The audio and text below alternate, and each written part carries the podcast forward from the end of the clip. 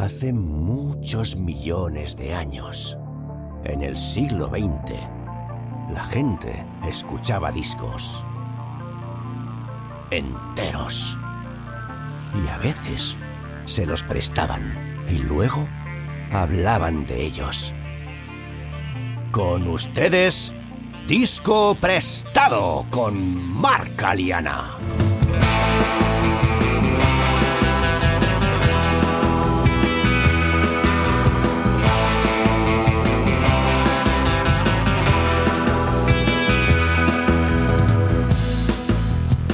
Muy buenas, bienvenidos y bienvenidas a Disco Prestado. Este es el segundo de los cuatro episodios en los que el teclista y productor musical Kike Serrano y yo hablaremos sobre el disco Selling England by the Pound de Genesis. Si no habéis escuchado el primero, os recomiendo que empecéis por ahí. En el episodio de hoy, Kike y yo seguimos charlando sobre el disco y comentamos la música, los sonidos y las letras de las dos canciones siguientes, I Know What I Like in Your Wardrobe y First of Fifth, la afinidad de Peter Gabriel por crear personajes dentro de sus canciones, el estilo de Tony Banks, el teclista de Genesis, cómo Steve Hackett, el guitarrista, se unió a la banda, la supuesta dicotomía entre bandas de composiciones propias y grupos de versiones o tributos, y la posibilidad de que criarnos escuchando canciones en idiomas que no entendemos nos aísle de las letras, incluso cuando luego escuchamos música en nuestra propia lengua. Además, Kike nos cuenta la loca historia de algo que le pasó de adolescente tras responder a un anuncio clasificado en el que se buscaba teclista. Por cierto, durante el episodio, Kike usa varias veces la palabra bolo, que en la jerga musical española significa actuación o concierto. Sé que algunas personas nos escucháis desde México, Chile y otras partes de Latinoamérica, así que quería aclararlo de antemano por si no es un término que os resulte familiar. Y por el camino nos encontramos con Toto, Dream Theater, The Musical Box, el VHS, el Casiotone y una performance no apta para diabéticos. Así pues, sin más preámbulo, Quique Serrano nos presta Selling England by the Pound. Can you tell me where my country lies? Said the uniform to his true love's eyes. It lies with me, cried the queen of maybe. Si te parece bien, seguimos. Sí, vamos a ello. I know what I like in your wardrobe, que se podría traducir como sé lo que me gusta en tu armario. It's one o'clock and time for lunch. Bum de dum de dum.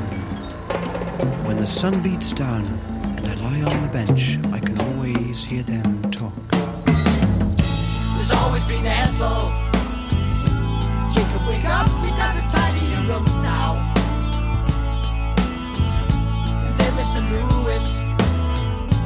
Wasn't the time that he was out on his own.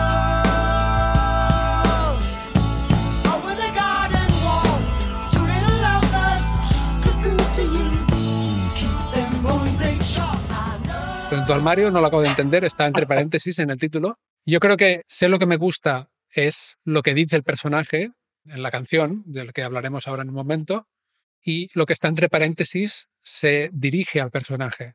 Claro. La canción yo interpreto que habla sobre alguien que vive con sus padres y que no quiere explorar el mundo. Sí. Es un hombre libre, pero al mismo tiempo encerrado en su rutina, por así decirlo, ¿no? O sea, un, un tío que no tiene ganas de Sí. complicarse nada la vida, ¿no? Que es un poco. Está bien como está y no quiere más, ¿no? Un poco conformista, por así decirlo, ¿no? Ujú. Sí, y Peter Gabriel empieza hablando como este personaje, que es una cosa que hace bastante durante el disco, personajes. Sí, señor. Este personaje se llama Jacob y Peter Gabriel empieza, la primera parte de la letra es él hablando, incluso cambia de acento, y luego una tal Ethel, que podía ser la madre, le dice, Jacob, despierta, tienes que arreglar la habitación. Y el señor Luis dice, ¿no iría siendo hora de que se independizara? Y luego el estribillo dice, I know what I like and I like what I know, que como sabrás, know es saber, pero también es conocer en inglés. Entonces yo lo traduciría como sé lo que me gusta y me gusta lo que conozco. Es como que se queda con lo que ya conoce.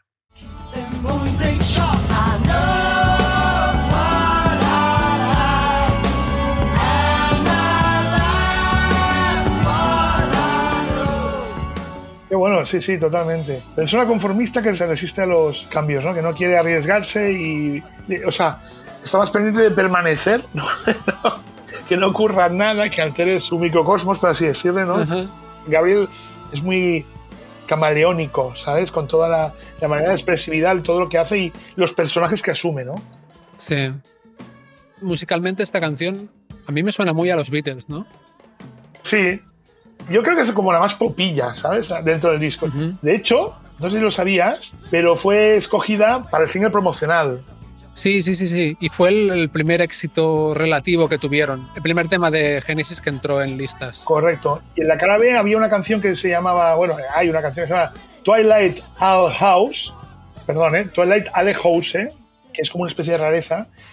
Lo grabaron así, es una- un tema de la etapa inicial de Genesis que solo tocaron en vivo, ¿no? Y salió en este disco, en el single. Esto fue el gran icono un poco de así comercial, por así decirlo, del disco. Ujú. Y me llama la atención eso, que se nota que también es Valpop, ¿sabes? O un poco la fórmula un poco más comercial o así, un poco más para todos los públicos, ¿no? Aquí se desprende un poquito. Es el tema un poco más, el más digerible, yo creo, el más eh, liviano, ¿no? El, el más eh, inteligible de todos, ¿no? Sí, también como más accesible a primera escucha, Esto, ¿no? no Que me es- salía la eso era- pregunta. No me salía la pre- la esa es otra diferencia, ¿no? Hay temas que te llegan más directos que otros. Es un tema que para la radio, pues igual cuadra un poco más. Es más estrofa, estribillo, la letra es muy divertida. Sí, señor. Al parecer empezó con un riff que Steve Hackett tocaba, a veces en las pruebas de sonido o cuando estaban de gira y tal, y Phil Collins se ponía, ¿no? Qué bueno. Y a los demás no les gustaba, por lo visto, al principio, Mm. pero luego al final, cuando volvieron de gira para componer este disco, acabaron usando el riff y se convirtió en su primer single que entró en listas y que hizo que fueran un poco más conocidos, ¿no? Qué guay, sí, sí. A mí esta canción, te tengo que decir la verdad, no me gusta demasiado. Oye, para gustos colores, amigo, lo que hablamos, claro que sí. Sí, y de hecho es un problema que tuve con este disco durante mucho tiempo, porque este disco yo ya lo había escuchado seguramente por primera vez cuando tenía 18, 19 años, y me pasaba que lo ponía, y esto era antes del streaming. Entonces ponía el CD, ¿no? Y la primera canción flipaba, ¿no? ¡Buah, qué pasada! ¿Sabes? Y luego entraba esta y como que me costaba seguir, ¿sabes? Sí, sí, sí, sí. Pero esta me la saltaba un poco, te lo reconozco. Muy bien. Será una herejía para ti igual. No, Quique, no, no, tío, no, no, de verdad, Mar- no, y además te digo sinceramente, a mí me encanta, ¿eh? De hecho, en todo el disco, vamos, es que es una pasada. Pero es que no soy, yo no soy nada purista, y menos una, es que es un tema de gustos, amigos. Que Sí, sí, sí, sí. De hecho, tanto es un tema de gustos que Peter Gabriel ha dicho que acabó odiando la melodía del estribillo, sí, que casualmente es la parte que no compuso él. como no la he compuesto yo, ¿no? Como no me gusta porque no la he compuesto yo. Por lo visto, él compuso las estrofas y Tony Banks compuso el estribillo. Y esto lo he visto en entrevistas de ellos, ¿eh? Muy y bien. Peter Gabriel sí, sí, dice que la odiaba, la melodía del estribillo, y que luego al tocarla en directo, que la acabó, sí, acabó cansadísimo. Por otro lado, Tony Banks, en una entrevista, también decía, no sé si en broma, que la canción hubiera triunfado más si no hubiera tenido la palabra wardrobe en el título, ¿no? Armario, que es una palabra muy británica. Ah, coño, vale, vale. Claro, es una palabra que además está en el estribillo. Aquí estamos más acostumbrados ¿no? A, a no escuchar tanto las letras porque escuchamos mucha música en inglés y se ha escuchado mucha música en inglés sin saber inglés. Yo cuando viví en Estados Unidos a veces me sorprendía, ¿no? Porque la gente me decía, oye, ¿tú conoces la canción esa de... mm, Ay, es que no me acuerdo cómo es, esa que habla de no sé qué, no sé cuántos. Y en lugar de darme una referencia de esa que es... Te hablaban de la letra, ¿no? Claro. Entonces, el éxito de muchas de las canciones en inglés que conocemos se debe en la mitad o más a las letras. Es un sesgo con el que nos criamos un poco por eso, por escuchar mucha música en un idioma extranjero. Correcto. Totalmente de acuerdo. Y es muy buena reflexión la que estás diciendo, sí. La letra, esa gran desconocida, ¿sabes? O sea, no nos fijamos. Lo que nos suena en inglés nos suena bonito por defecto porque está en inglés. A mí me encantaría poder, sobre todo en este tipo de obras, tío, magnas, que evocan tantas situaciones diferentes y tanto, ¿sabes? Tantas. Hostia, poder de- desgranarlas, ¿no? Y, y entender. Claro, yo creo que eh, así apreciarías el todo de la obra, ¿no? En mi caso, reconozco que lo que sé de este disco a nivel de letra es porque lo he leído porque yo soy incapaz de relacionar lo poco que entiendo de cada canción. Lo que hablábamos antes de la complejidad de Gabriel, ¿no? Como intérprete también y la manera de los personajes, todo lo que quiere transmitir. Es súper...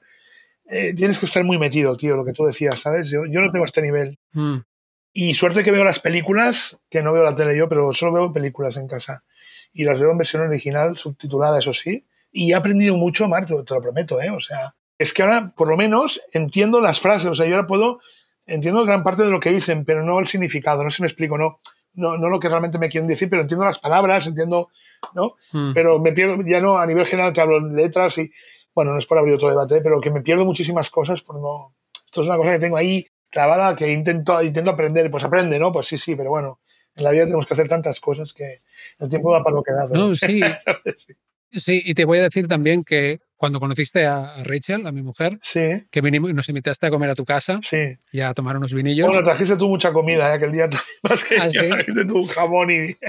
y, y que hablabas en inglés con ella, me di cuenta de que hablas, o sea, sabes mucho más inglés de lo que dices. Claro, sí. Y yo, cuando íbamos para allá, ella me preguntó, oye, y, porque ella estaba aprendiendo casi, no sabía castellano, ahora sabe más, ¿no? Y me decía, ¿sabe algo de inglés, Kike y tal? Y yo decía, bueno, y dice que no, que te puse lo bajo que lo abajo que te pones tú cuando hablas del inglés y Te luego cateaste, tío. no, pero por lo que solo por lo que decías tú, porque yo no te había oído nunca hablar en inglés. Y luego cuando llegamos, bla, bla, bla, bla, bla, bla, y- Sí, el vinito hace maravillas, el vinito, ¿eh? Sí, ¿no? Sí, amigo. Bueno, otra cosa sobre esta canción tiene que ver con la portada. La portada de este disco, ¿no? Que es este. ah, es un cuadro realmente. Es un cuadro de la artista inglesa Betty Swanwick. El grupo le pidió que les hiciera una portada y le dijeron, bueno, pero tiene que estar hecha en un mes. Y ella dijo que no, no tenía tiempo. Entonces le pidieron que cogiera un cuadro que ya tuviera hecho y lo modificara. Entonces cogió un cuadro que ya tenía, que es prácticamente la portada que acabó siendo, y añadieron un cortacésped que se ve abajo a la izquierda señor. y que tiene que ver con la letra de esta canción también, porque Jacob, el protagonista, dice, yo, yo solo soy un cortacésped y no sé si se refieren a, a- si es una metáfora, ¿no? Ujú. Porque en esa época creo que también se llamaban las personas que cortan el césped, lawn mower, cortacésped, ¿no? Pero bueno, que ese cortacésped acabó ahí en la portada por esta canción. Y además, al final se oye un ruido de cortacésped.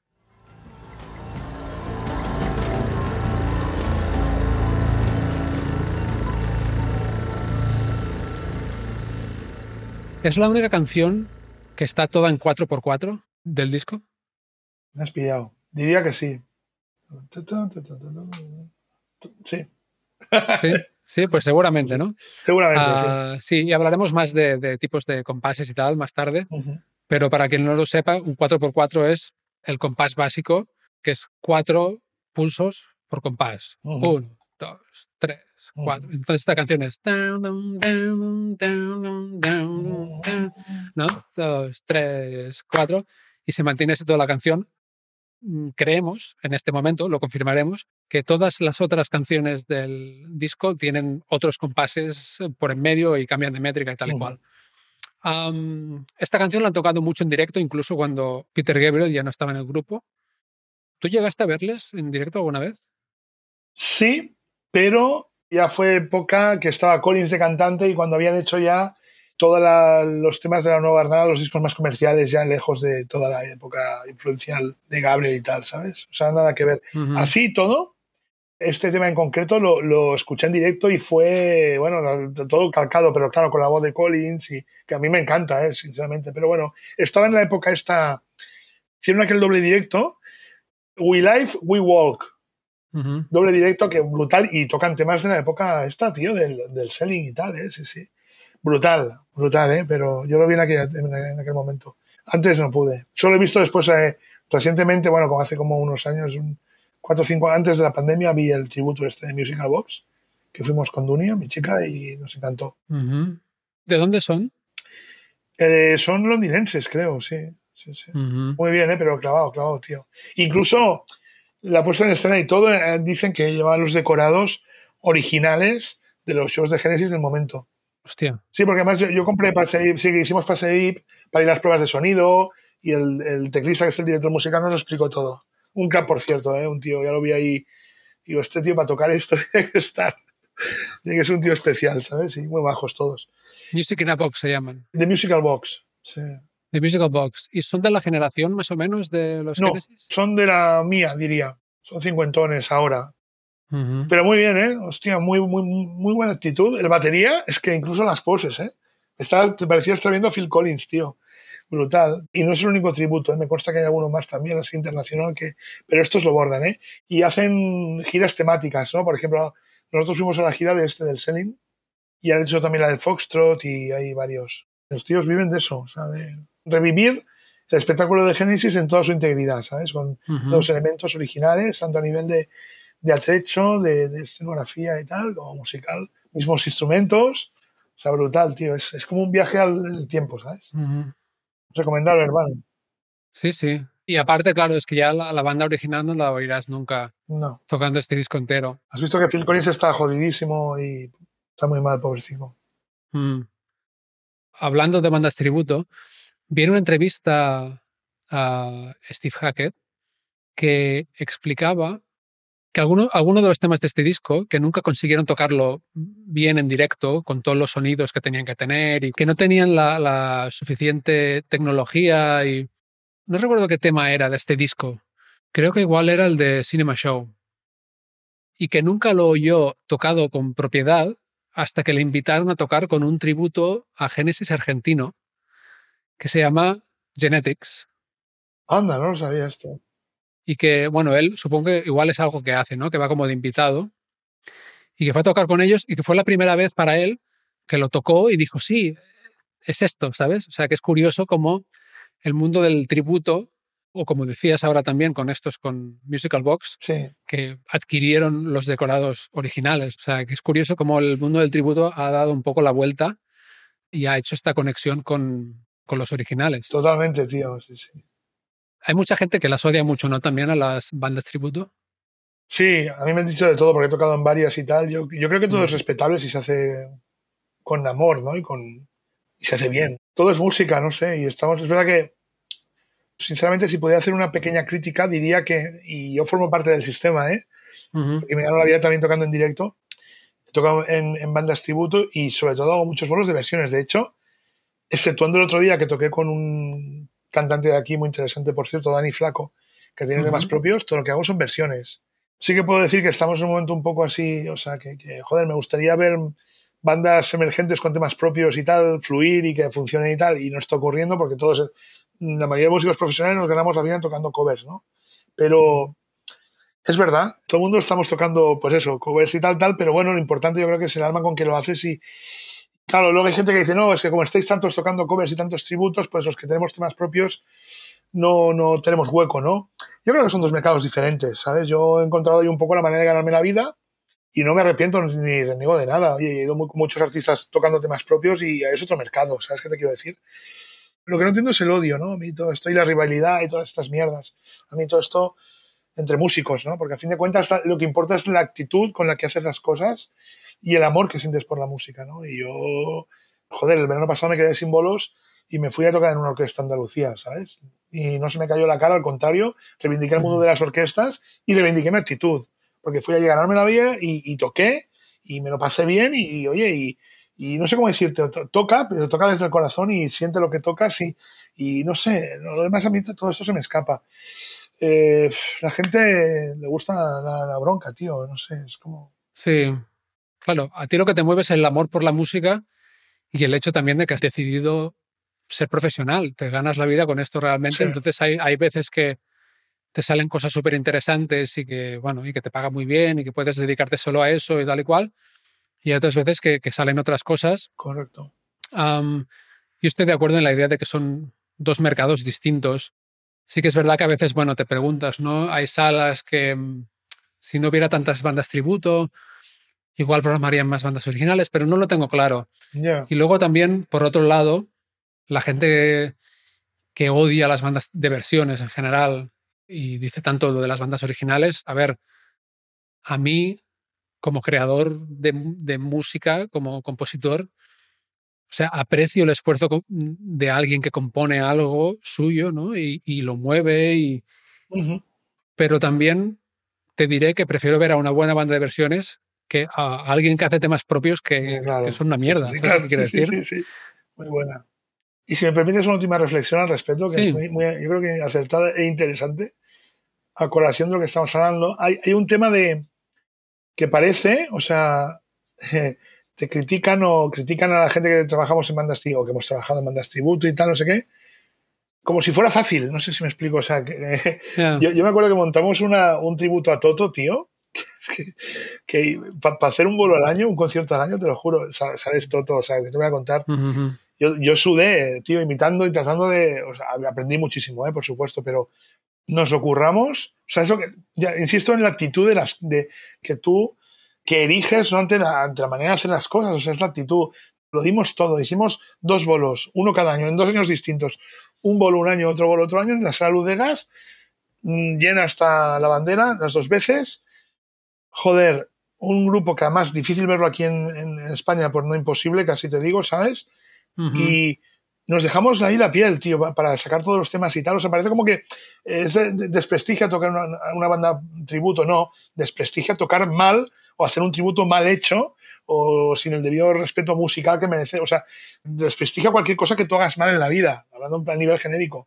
Pero si lo das todo, lo haces bien y, e intentas que rendir tributo, nunca mejor dicho, ¿no? La redundancia, a ese grupo, a ese artista en cuestión y lo das todo en ello, hostia, ¿Qué hay de malo en ello? No sé si me explico. ¿De qué te va a quitar? ¿De que tu grupo con temas propios no va a estar ahí? Pues es que son, insisto, son circuitos diferentes y criticar es muy fácil, pero yo le invitaría, a mí cuando me decían esto de, con lo de Toto, decían, hazlo tú, hazlo tú, ponte tú, toca, toca tú los temas de Toto y como si fueran, o sea, los ensayos que tenemos que hacer, todo, en fin, un poco más de actitud positiva, de respeto por todos, que somos compañeros, fin de cuentas, y, menos rajar, ¿sabes? Y ya está. Ya. Sí, sí. Y te voy a decir más hay otro argumento que me parece al menos mm, digno de consideración, que es que la música de la que estamos hablando es la música clásica de nuestra época. Entonces, nadie iba a Pavarotti a quejarse de que hacía versiones, por ejemplo. Muy bien, sí, sí. Y de alguna forma, esta es la música clásica del, bueno, de la segunda mitad del siglo XX y de esta parte del siglo XXI, ¿no? Correcto. Es a lo que hemos llegado, sí, sí y más aún con los grupos que ya no se pueden ver. ¿no? Correcto. Bueno, pues seguimos. Venga, vamos, pasamos corte. Con uh, five of, five, First of Fifth. Muy bien, tío.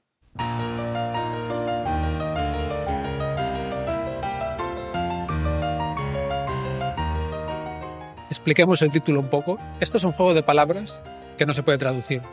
Es un juego de palabras con Firth of Forth, que es la ría de Forth, el estuario de Forth. ¿no? Es una ría en Inglaterra. Entonces, Forth, el nombre de la ría es F-O-R-T-H. Pero Forth, pronunciado igual, pero si añades una U después de la O, significa cuarto. Entonces ellos cambian cuarto por quinto. Ah. O sea, es un chiste malo y lo reconocen ellos también, que sí, que además no tienen nada que ver con la canción, ni con la canción, ni, con, la letra. Pero bueno, esta es una, es una canción que se compuso con partes que Tony Banks ya tenía. Es de las pocas canciones que ya había, estaban en gran parte escritas de antes, compuestas de antes. y entonces Tony Banks tenía, le rondaba el chiste este y lo pusieron de título. Seguramente el título estaba antes que la letra incluso, o sea, no tienen nada que ver. Y bueno, ya iremos a la letra, pero si te parece empezamos hablando de esta intro de piano muy clásica. Brutal, tío. Casi no se nota, ¿eh? Que lo compuso el teclista.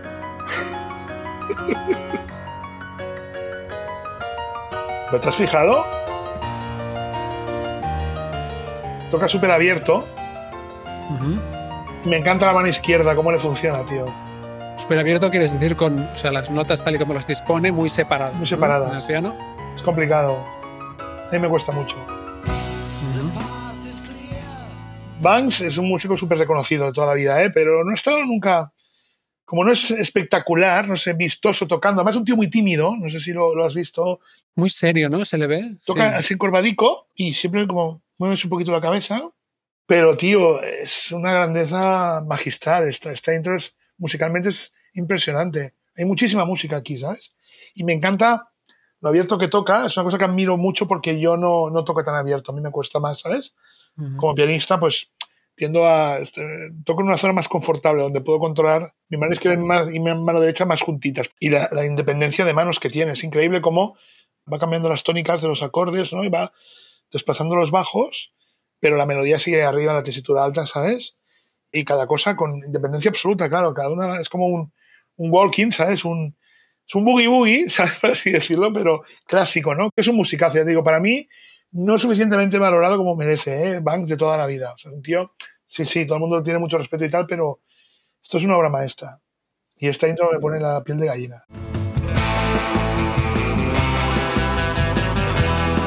Estáis escuchando Disco Prestado. Yo soy Marc Aliana y el invitado de hoy es el teclista y productor musical Quique Serrano. Si os está gustando el podcast, no olvidéis suscribiros para apoyarlo y enteraros cuando publiquemos nuevos episodios. Y ahora, volvemos a la charla. A mí me encanta en esta canción la parte instrumental que empieza sobre los tres minutos y medio. Se relaja después de la parte vocal y entra la melodía de flauta y luego flauta y piano.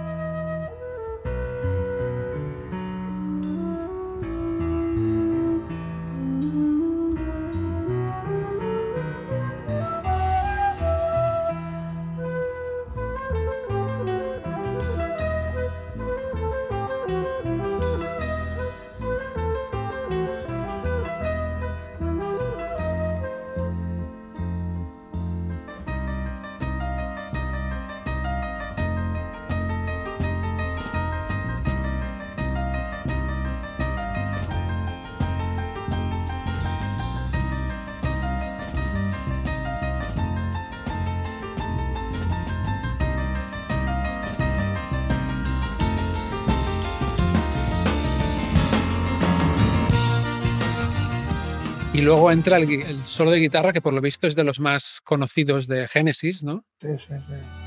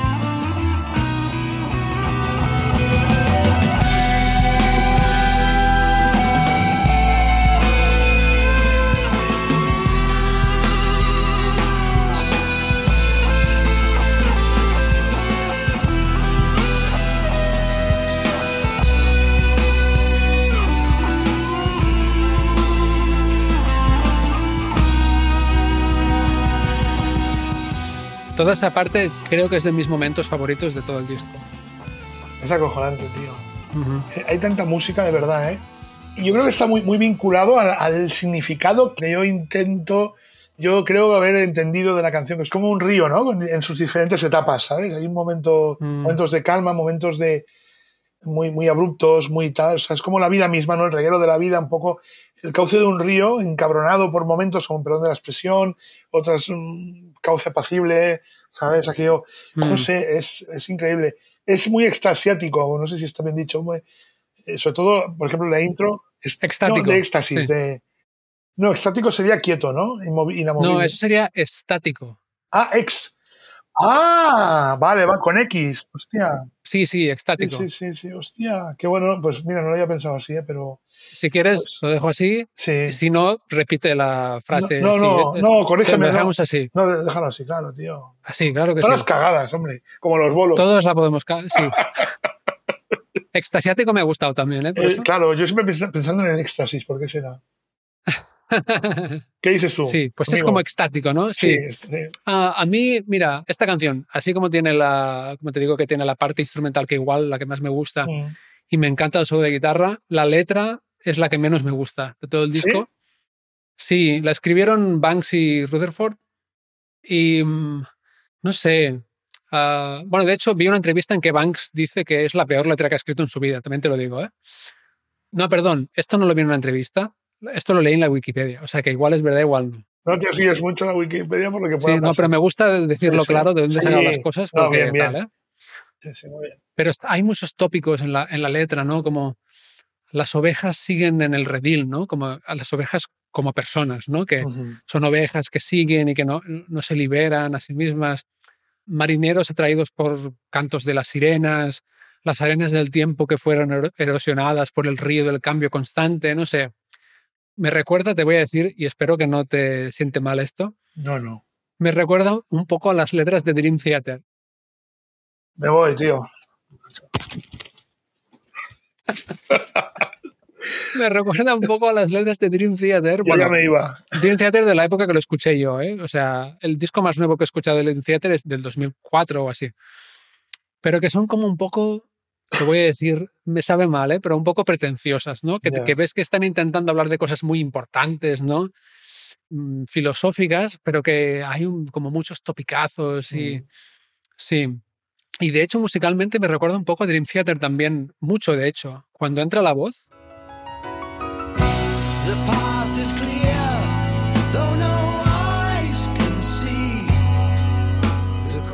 toda esa parte con esa guitarra, ese tipo de acordes, ese tipo de ritmo, me recuerda mucho a algo de Lessons from a Memory 2. Puede ser. Te, te he dejado, te he matado, ¿no? Sí, ¿O no, que va, tío. Porque además, no, es, no, es la suerte que, que tienes en este momento de que yo no entienda muy bien el inglés, por desgracia, ¿sabes? No- Bueno, seguro que hay gente que lo entiende a quien le gusta, ¿eh? Los ATT ya. Theater, o sea, No. pero sí. Mira, la verdad es que nunca me he planteado qué- tal son las letras de Dream Theater, porque ahí sí me fijo únicamente en la música y comenzando porque la abrí con todos los respetos, como cantante no me acaba de tal. Pero bueno, es igual, es otro debate ese. Mm, En cualquier caso, cuesta llegar al, al- al mensaje en sí, ¿no?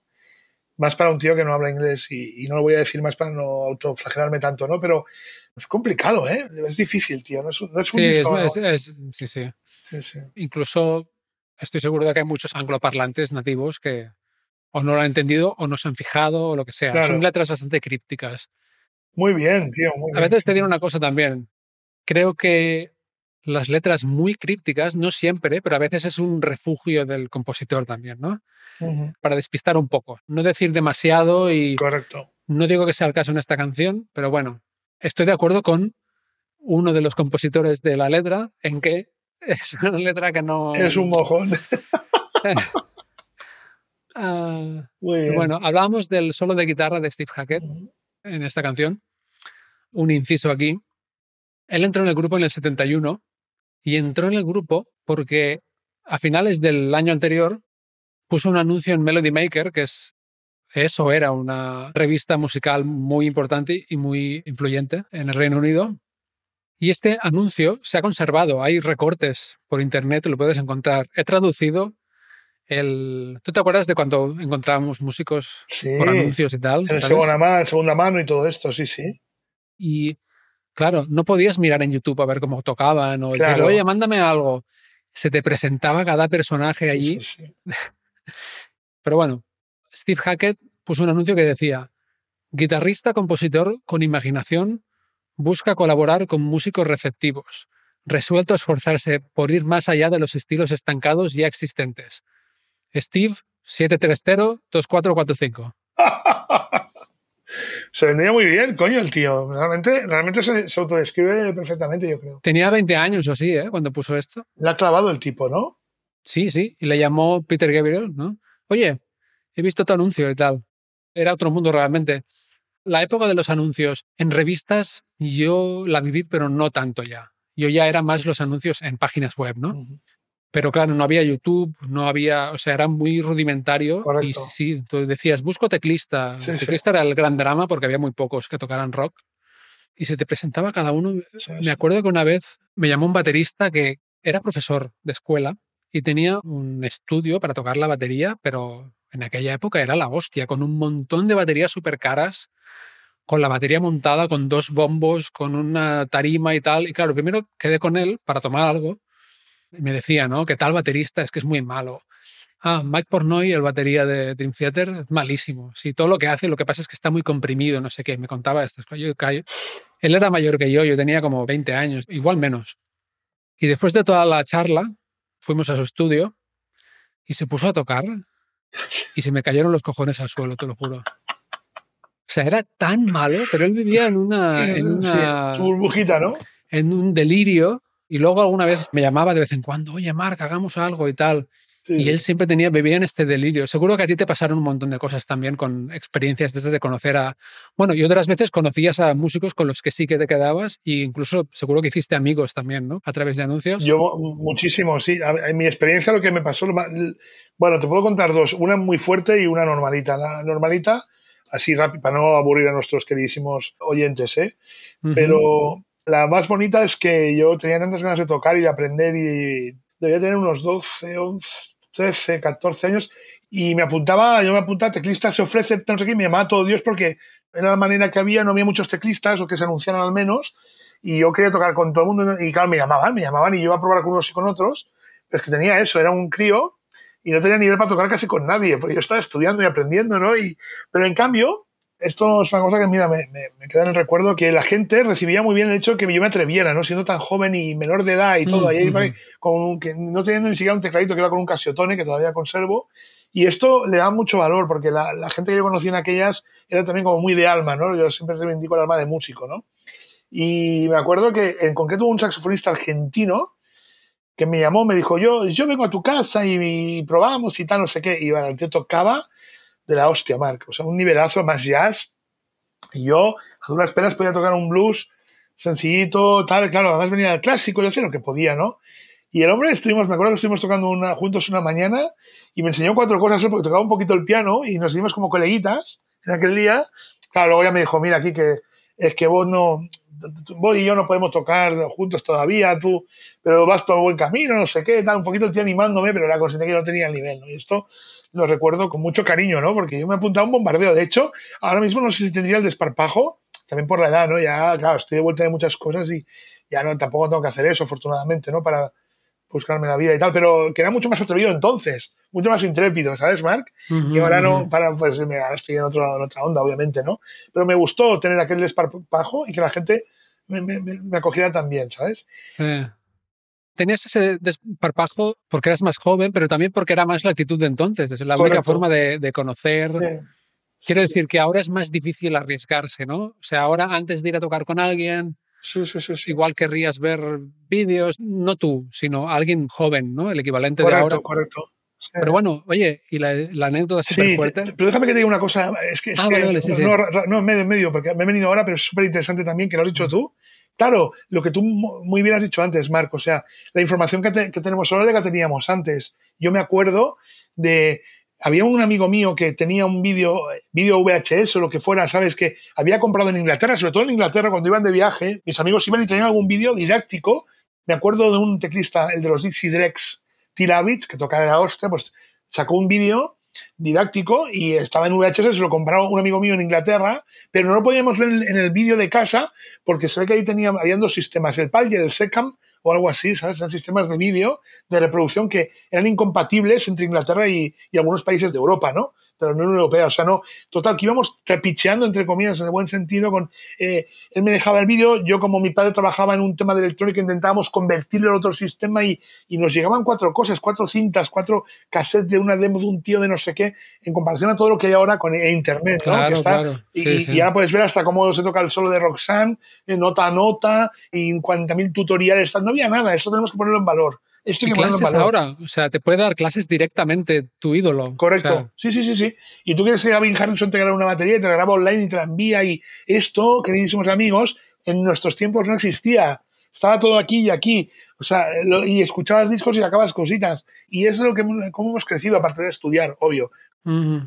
Y lo que teníamos lo exprimíamos al máximo. Claro, muy o sea, bien. ese VHS que dices, Hombre, aún lo tengo, ¿eh? Aún lo tengo, tío, sí, te lo juro. Lo miraste cientos de veces seguro. Se veía fatal y se escuchaba peor. Claro, estaba que yo se veía la imagen borrosa, pero yo estaba ahí con el piano, el tecladito al lado. Ah, ¿Sabes? A ver si pillaba algo, tío. Es que eso. No podías pasarlo más lento, Claro, no podías, no, o sea, sí, muy sí, bien. sí, sí. Ni pararlo, y congelaba esa imagen y no hacía. ¿Sabes? La, la pantalla se, se te movía todo y iba a ver qué, qué tecla apretado, qué tecla. Sí, ¿sabes? sí. Y bueno, Tenemos que hacer otro podcast que sea el VHS instruccional de música prestado. exactamente. Ahí tenemos mucho de qué hablar. Y te cuento, nada, y la anécdota esta de el anuncio, muy buena, esta es muy buena. Anuncio. Se busca teclista interesado, en, literal, ¿eh? Se busca teclista interesado en, en la performance. Para proyectos serios con actuaciones previstas y no sé qué. Yo, pues en aquellas tendría ya 16, 17, 18 debería ser. Era jovencito. Y sí, sí, y entonces ponían los teléfonos. Se ponía el teléfono y yo llamaba desde el teléfono de casa de mis padres. Y sí, sí, se pone un señor y muy amable, sí, tal. Mira, lo mejor es que nos conozcamos. Tal día tengo una actuación y quiero que nos vengas a ver y así nos conocemos en persona y todo el tema. Digo, vale, pues, y me voy para allá en, un, en, un, en una nave de Poplanou, en, Barcelona, y me acuerdo que tenía, hostia, todo muy raro porque llego allí y había una, una gente tan extraña, ¿sabes? Y, uf, y sí, se me presenta el tío tal, bueno, te tengo que dejar que ya empezamos el show tal, la performance, ¿eh? la performance. Y de repente, te, te lo juro, ¿eh? Yo ahí acojonado porque no conocía a nadie, era jovencito, digo, uy, a ver cuando la música era muy rara, empieza a sonar una música así extraña, etérea, ¿no? Como de intro y tal, así orquestal y muy, muy definida, por así decirlo, y aparece un, un tío, o sea, cuatro, cuatro personas que llevan en una camilla, un tío que está en pelotas, ¿sabes? Pero todo viendo la- y yo digo, hostia, yo, yo qué me voy a hacer aquí, ¿sabes? Y de repente, perdón, ¿eh?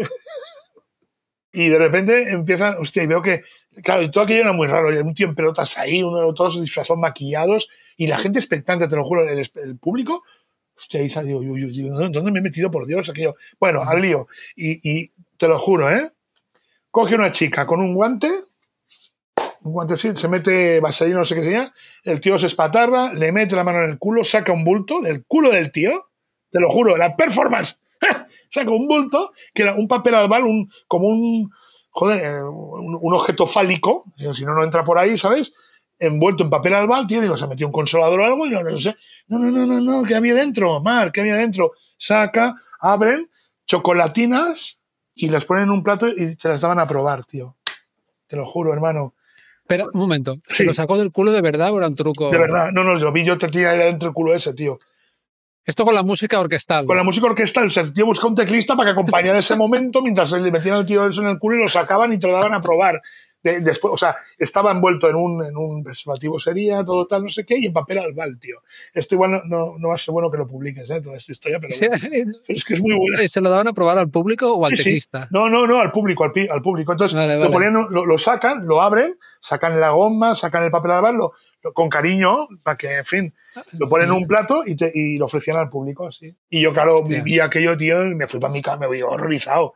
Luego el tío me llamó a mí, hombre, Kike, que no te vi al final. Digo, no, no, ni me verás, ni me verás, hermano. No, o sea, digo, pero tío, no, no, literal, me quedé. Digo, pero ¿dónde? Pero, pero, claro, la performance, tío, la performance. La Ah. performance. Esto suena a espectáculo único, ¿eh? Sí, Como- tío. suena como a liturgia, Sí, prácticamente, ¿no? Era, era, no, no, el tío muy extraño, claro, hay que ser un poco, no sé, a ver, con todos los respetos, igual eso tiene un nivel artístico que yo soy incapaz de comprender o de evaluar o, o de valorar, ¿no? Igual soy cortico para eso, pero, pero me, me impactó mucho, Marc. Claro, tío. Si tuvieras que decir que esta experiencia te enseñó una cosa, ¿qué sería? Una, una cosa, no comas chocolate si no ves de dónde proviene. Atención al chocolate que os coméis, Peña. Pues con este razonable consejo de Quique Serrano cerramos esta entrega de Disco Prestado. Si os ha gustado el episodio, os animo a puntuarlo y a dejar un comentario donde quiera que lo estéis escuchando. También podéis seguir Disco Prestado en las redes sociales o enviar vuestras sugerencias a discoprestado.proton.me. Tenéis los enlaces en la descripción del episodio. Volveremos el próximo jueves con una tercera parte dedicada a Selling England by the Pound. Hasta entonces, muchas gracias, salud y buena música.